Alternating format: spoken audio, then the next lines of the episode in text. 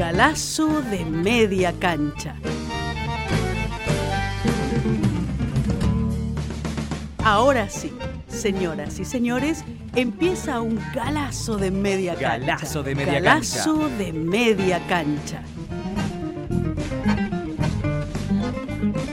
El programa de Norberto Galazo en Caput.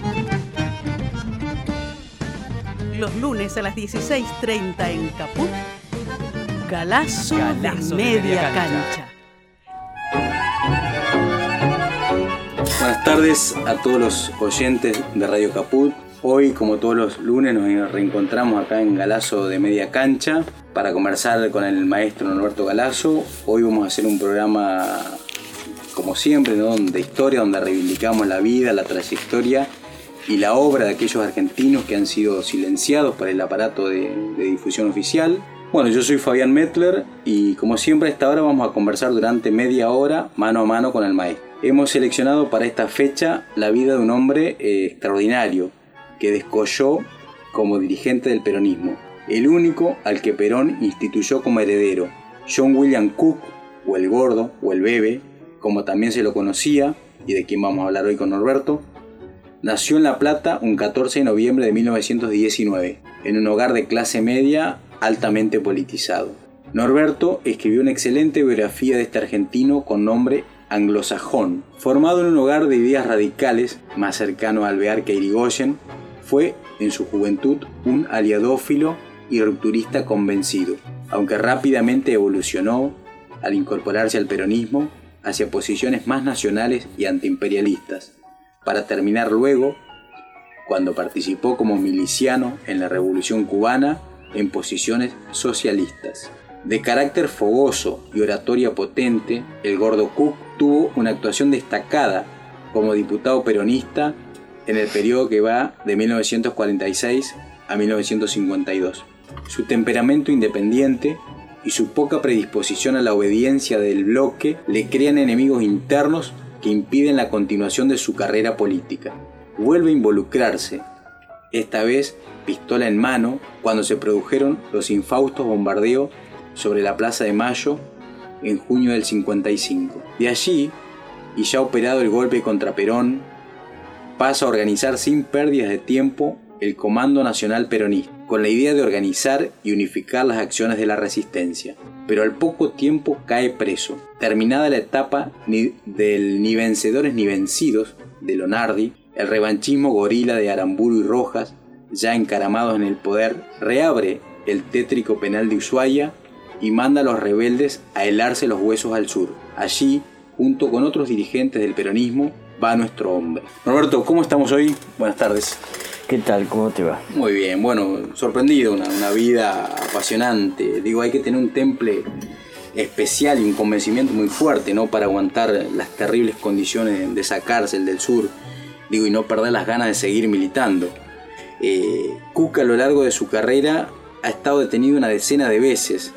Y él ha dicho, medio en chiste y medio en serio, ojalá la dictadura siga encarcelando compañeros, así vamos formando cuadros.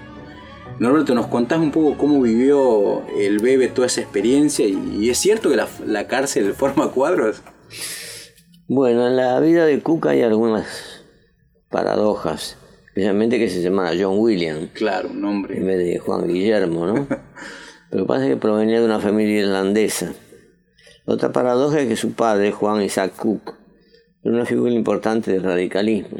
Mm. Y el gobierno de Farrell lo lleva a la Cancillería como ministro de Relaciones Exteriores. Ah, lo hace ministro de Relaciones Exteriores, al ah, papá de, de John padre, Williams. Claro. Entonces lo curioso con Cook es que la primera foto que se conoce de Cook es con Braden.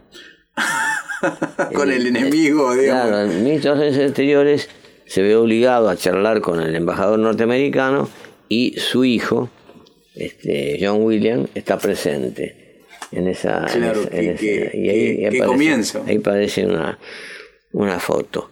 Este, bueno, él por ser un, un, un, cook, a pesar de que él con el padre no tenía nada que ver, porque el padre tenía aspiraciones de que Estados Unidos lo promoviese a presidente.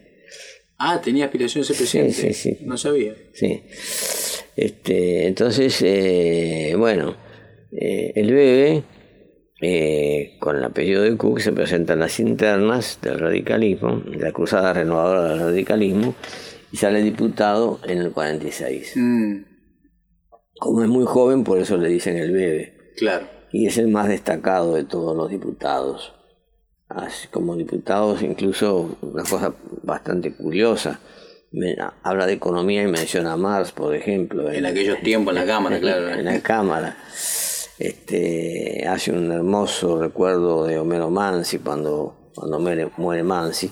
Y después interviene en el informe de expropiación de la prensa también, diciendo la diferencia que hay entre lo que es libre empresa y lo que es la verdadera libertad. Claro, porque la, opinión, la- ¿no? la expropiación se discutió en el Congreso. Sí, sí. Y él fue, él fue el miembro informante de la decisión en el 53. que Después la, la prensa pasa a ser la CGT. Claro, claro, cuando se expropia. De la, de la familia Gainza Paz era, ¿no? Este, claro, claro. Bueno, él después se repliega. Se repliega un poco a la docencia, el profesor. Es decir, una vez que vence el mandato, Claro, no se lo renueva. porque era muy independiente, hacía lo que a él le parecía.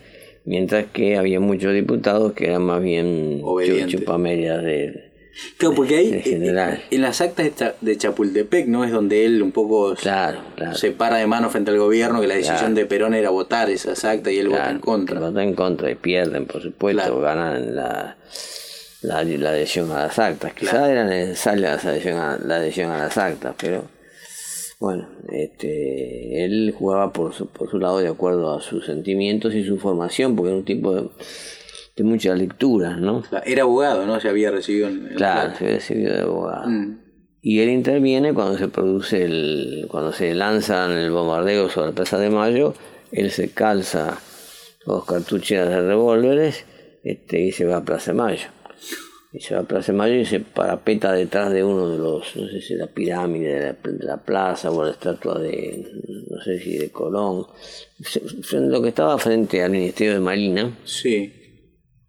Y cuando ve avanzar los marinos se empieza a tirotear. O sea, Con la pistola, Sí, cuando sí. pasaban los aviones, digamos que tiraban No, bombas. los, los, los, eh, porque el, movimiento, el operativo era así, los aviones tiraban bombas y del Ministerio de Marina, que está al lado del río, este, venían infantería de Marina. Ah, no. Y la infantería de Marina le salía en contra los, la custodia de Granaderos a caballo, la custodia presidencial y el motorizado Buenos Aires, que eran leales al gobierno. Claro. Y Cuca aparece con, con, con- con los leales al gobierno. Perón él- él toma mucha cuenta de eso y lo nombra interventor del Partido Justicialista en la Claro. capital. Y lo primero que hace es decir que hay que dejarse de joder con obligar a la afiliación a la gente. Pero ya ha caído el Perón, digamos, ya produció el golpe. No, producido en 55. Ah, en el 55. El claro. 20 de Sí. junio del El- 55. El 20 de junio del 55, los bombardeos. Este, él con, como interventor quiere depurar al Partido Justicialista, formar cuadros revolucionarios. Él tiene la idea de que el, el peronismo hay que profundizarlo. Y entonces dice que no el peronismo se siente o no se siente, que un empleado público no hay por qué presionarlo para que se afilie al partido, por ejemplo. Claro. Me parece una tontería. Trata de hacer eso, pero tiene poco tiempo porque se produce septiembre, la caída de la Perón. caída. Cuando se produce la caída de Perón se constituye el, el principal representante de la resistencia. Es el hombre que se, el primero que se conecta con Perón Claro. para iniciar la resistencia. A tal punto que Perón hace algo que no hizo nunca, porque Perón en su vida nombró siempre delegados, representantes. Claro. En este caso a Cook lo nombra su heredero. Claro.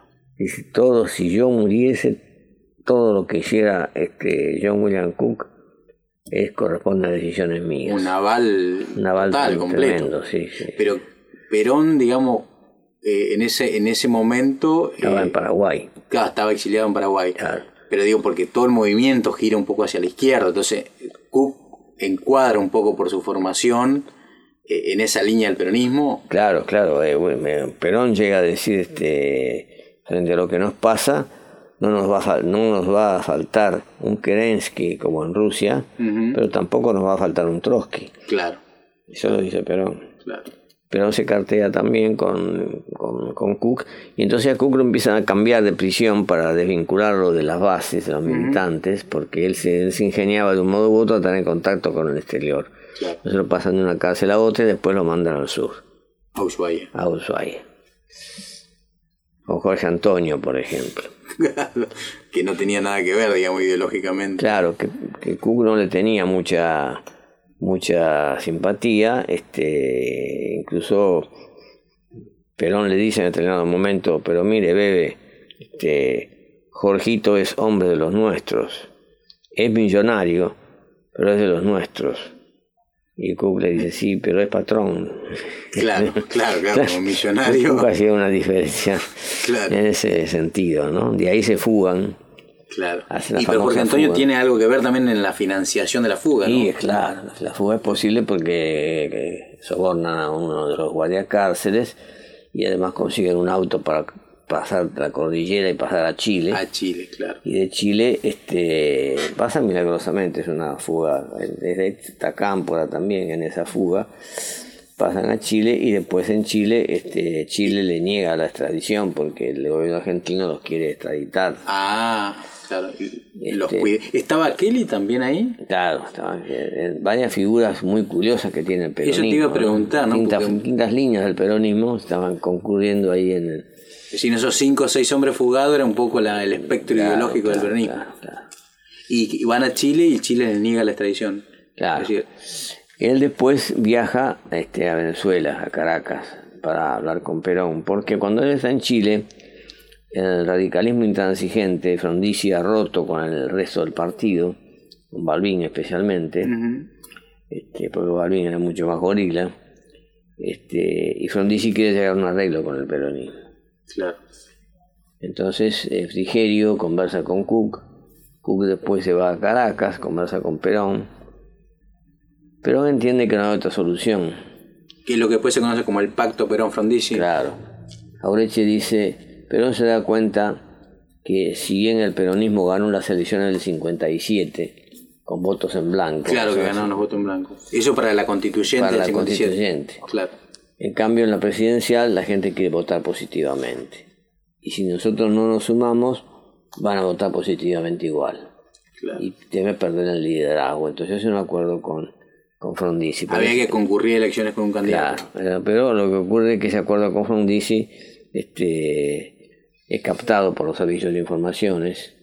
Entonces Rojas, este, el almirante Rojas no quiere entregar el poder y aparece Aramburu como mediador para entregar el poder, pero que no se mueva la cúpula de las Fuerzas Armadas. Así que Frondizi gobierne con la cúpula de las Fuerzas Armadas que derrocaron a Perón, lo cual es un absurdo, porque claro. Frondizi dice después que él no debió haber aceptado, porque prácticamente le entregaron el gobierno, pero no el poder. No el poder, claro.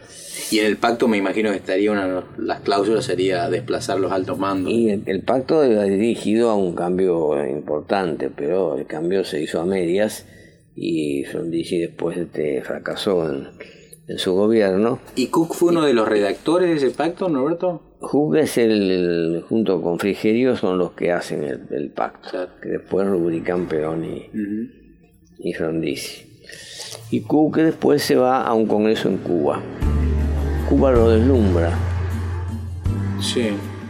Porque este, los dirigentes políticos mediocres del peronismo medio lo habían desplazado. Entonces, Perón, junto con su mujer Alicia Guren, una gran militante que fue después desaparecida, se van a Cuba y en Cuba encuentra cambios estructurales profundos. Claro. Incluso cuando se produce la invasión propiciada por los norteamericanos, la la Bahía de los Cochinos, sí. Cuba es miliciano. Claro, interviene con milicianos. A pesar de que era medio tenía un problema en un, pie. Y la mujer también. Es decir, defienden con armas en la mano. Claro, curiosamente la mujer tenía un grado mayor que él. Ah, mirá. Sí, porque Alice Guren era una persona muy, muy muy, muy heroica, muy valiente. Muy... Claro, vos, ahí contás en tu, en tu libro de John William Cook, de Perón al Che, que cuando, cuando llega Cook a, La Habana es detenido, no sé, hubo un problema con los claro, servicios. Claro, el problema está en que la información que daba el Partido Comunista desde aquí era antiperonista. Claro, el Partido era Comunista gorila. Estaba este, en contra del peronismo, ¿no? Claro, Entonces ah. él, él- él pide una, una máquina de escribir para mandar una carta a Buenos Aires y le golpean el hombro. ¿Quién era? Cuando se da vuelta y era el Che. El Che en persona lo. El Che le dice, está en cana, Cook, ¿qué le pasa? Y me imagino lo liberan inmediatamente. Claro, liberan inmediatamente y él después este, intenta como hacerle comprender a los, a los cubanos la importancia del, Es decir, la los revolucionarios cubanos tenían una visión deformada del peronismo. Claro, como casi toda. América Latina. Claro, casi, casi toda- América Latina, Perón al no entrar en la guerra era como si fuera un fascista o una cosa así. Claro, claro. La influencia del colonialismo mental que dice Jaureche este, influía mucho sobre, sobre todo ese mundo. ¿no? Claro. Entonces él está un tiempo en Cuba y después vuelve. Cuando vuelve a Buenos Aires, este, trata de mejorar la conducción del peronismo, depurarlo de los oportunistas, ¿no? Y tiene esa famosa correspondencia con Perón, que es una correspondencia muy, muy este, valiosa, porque es una, una- una enseñanza política. Este, Cook le dice, general, tenemos que sacarnos de encima a los obispos, tenemos que sacarnos de encima a los que tienen ciertas vinculaciones este, con, los militares, tenemos que sacarnos de encima a algunos que son medio burgueses. Este, Perón, Pe- Perón, que es el conductor, le dice, mire, todo lo que nos saquemos de encima de nosotros se van a ir en contra nuestra. Claro. Claro, de una visión estratégica, Perón, digamos, de la Claro. producción. Este, y, pero eh, lo curioso es que es el hombre, el único hombre que le discute a Perón casi de igual a igual. Claro. Claro, yo he visto, he leído algunas de las, de las correspondencias y me da la impresión de que Cook siempre, tiene una preocupación por esto, ¿no? Por depurar el peronismo de, de los burócratas, de los tibios y armar un partido de cuadros revolucionario. Y Perón siempre con esta idea de conciliadora, ¿no? Del- de la conducción bonapartista, de bende- le dice cómo bendecir a todo. Claro, usted tiene que ser como el Papa, bendigo a tutti, le dice Perón, porque Perón dice, el enemigo es tan poderoso y tiene detrás el imperialismo que no podemos nosotros darnos el lujo de reducir, Claro, hay de que seleccionar, sino que hay que juntar a todos, Claro, aún, aún los que sabemos que son malos. claro. Y, y a veces este, es curioso porque Cook le dice cosas muy fuertes y Perón, y Perón le dice, muy bien, bebé, estamos de acuerdo. Este, eh, y al final le dice, bueno, véalo a Matera, véalo... A todos los tibios. claro, A- esa- esas contradicciones que, claro, que tenía Perón, ¿no? que manejaba a su modo. ¿no? claro. Él hace acción revolucionaria peronista como corriente interna de- del, del peronismo en el 53, y, pero queda medio, des- durante un tiempo queda casi desvinculado de Perón, porque no se cartean. Después se vuelven, se vuelve a cartear. Pero, pero ese, ese, esa delegación de, de- de poder que le dio Perón, ¿era reconocida por los otros cuadros los otros dirigentes del peronismo en la Argentina? ¿o más No, en la delegación es al principio. Ah. Después ya del 59 en adelante, él ya no queda como delegado. Claro, ya pasa otro como delegado, ¿no?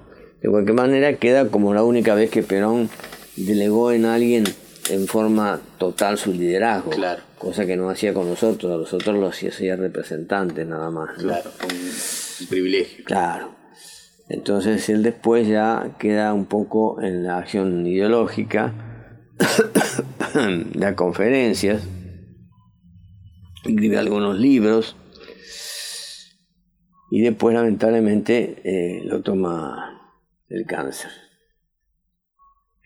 Eh, hasta en eso revela ser avanzado porque en aquel tiempo que muere Cook eh, no era común, este, en el 68 creo que muere, este, destinar los, Los órganos. los órganos, ¿no? donar los ah, órganos. donó los órganos. Claro, él dona todo, él le deja un encargue a Alicia Guren de que dona todos los órganos. Ah, hasta en eso de revolución. Claro, alguien escribió ¿no? que, se, que el gordo Seguía andando, sí. seguía andando, seguía viendo, porque donó la córnea también, tengo entendido. Claro, claro, Como claro, que los ojos de Cook seguían. Claro, porque él era un tipo joven. En el 68 él Tenía 48 años. Claro, claro, sí, había, había fallecido joven. Y, y él definió un poco, el- hay una frase que creo que que de él que dice que el peronismo es el hecho maldito del país Del burgués, país burgués, sí. sí. ¿no? Es así, es Él, él consideraba que la historia corría, corría por el peronismo. Cuando le decían de, del desacuerdo entre Perón y, la- y algunos sectores mm, puestos a la izquierda, él decía que de ninguna manera Perón iba este, a detener el proceso, nunca iba a ser un obstáculo para el proceso revolucionario que había que llevarlo hasta el final. Claro, y que la revolución nacional tenía que ser revolución socialista, claro, que había que tocar la propiedad y cambiar el país en, en sus raíces. claro, ir a fondo. Consideraba en, conversaciones con Hernández Arregui que se definía como un hombre de izquierda nacional, Claro, pero un hombre de izquierda nacional dentro del peronismo, No igual que. Hernández Arregui. claro, No es el caso del grupo de Ramos que quería hacer una izquierda nacional afuera del peronismo. claro, con esta idea como es de, de- de, golpear juntos y, y marchar Claro, separados. Claro. ¿De claro. quién era? De, de Trotsky esa... Eso es de Lenin. De Lenin la frase. Claro.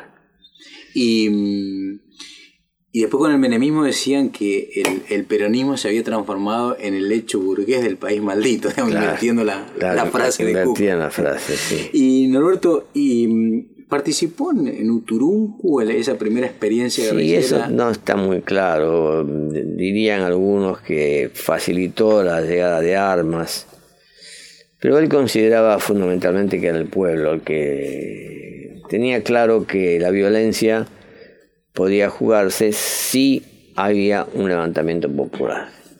Claro, No la violencia en pequeños grupos, no la guerrilla, eh, sino no era el partidario de la guerrilla. sí. Ahora sí no, des- no descartaba la acción violenta. cuando, en el momento que se tenía que dar, digamos, pero no como una cosa... Claro, claro, claro.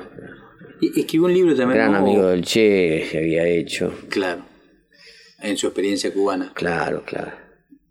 Norberto escribió un libro que se llama, yo lo leí hace muchísimos años, eh, Apuntes para la militancia, ¿no? Él Claro, una, sólida formación hace- histórica también. Claro, hace- es la única vez que él se mete en la historia, hace una revisión así de toda la lucha del pueblo argentino.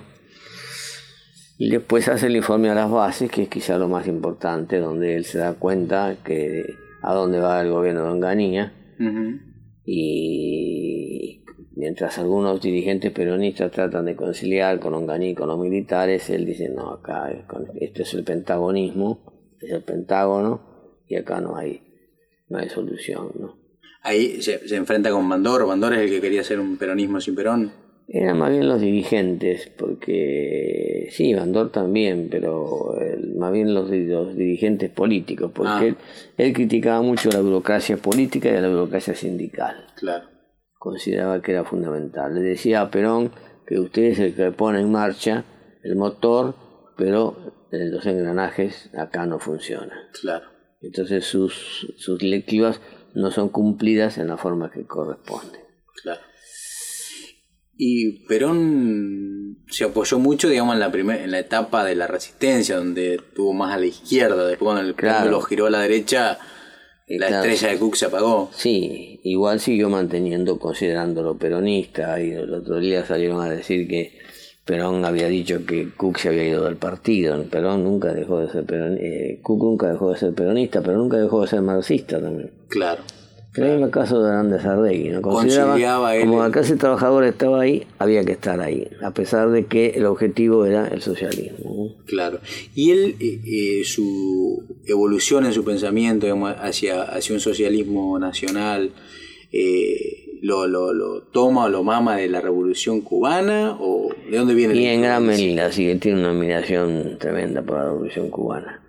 Por Eso influye, Castro, digamos. por Che, sí, sí. Porque en la primera etapa el peronismo es una cosa más antiimperialista, pero... Sí, pero de cualquier modo él fue, claro, claro. Lo que pasa es que él fue evolucionando, viendo las experiencias, viendo cómo fue derrocado Perón, todo lo que se hizo después, todo lo que sufrió él, que le hicieron este, simulación de fusilamiento, por ejemplo, Claro. este, que lo tuvieron de cárcel en cárcel. Él consideraba que el enemigo había que destruirlo, Claro. que el enemigo era esa minoría oligárquica. Claro, una visión, digamos, Sí, radicalizada. revolucionaria, sí, sí, revolucionaria. por supuesto, sí. Claro. Eh, falleció ya en el año 68, si no alcanzó a ver. Claro, fallece justamente cuando, cuando estalla la guerrilla en Tacorralo, Ah, el mismo día. ah, mira, justo. Sí. Son esas paradojas. Y ya es paradoja Esa porque, picardía de la historia. porque Cook pudo haber influido sobre la guerrilla dándole la, la- la- la- la influencia política que a veces le faltaba. Claro. Es decir, que el fusil puede ser necesario, pero la política debe prevalecer sobre el fusil, porque Claro. si no, no, No funciona. no funciona. fracasan toda esta experiencia. Bueno, Alberto, se nos terminó el tiempo. Eh, hemos hoy transitado la, la vida de este militante revolucionario, John William Cook. Eh, espero que los oyentes hayan podido escuchar atentamente las exposiciones del maestro. Y bueno, nos vemos el próximo lunes acá en Galazo de Media Cancha a las 4 y media.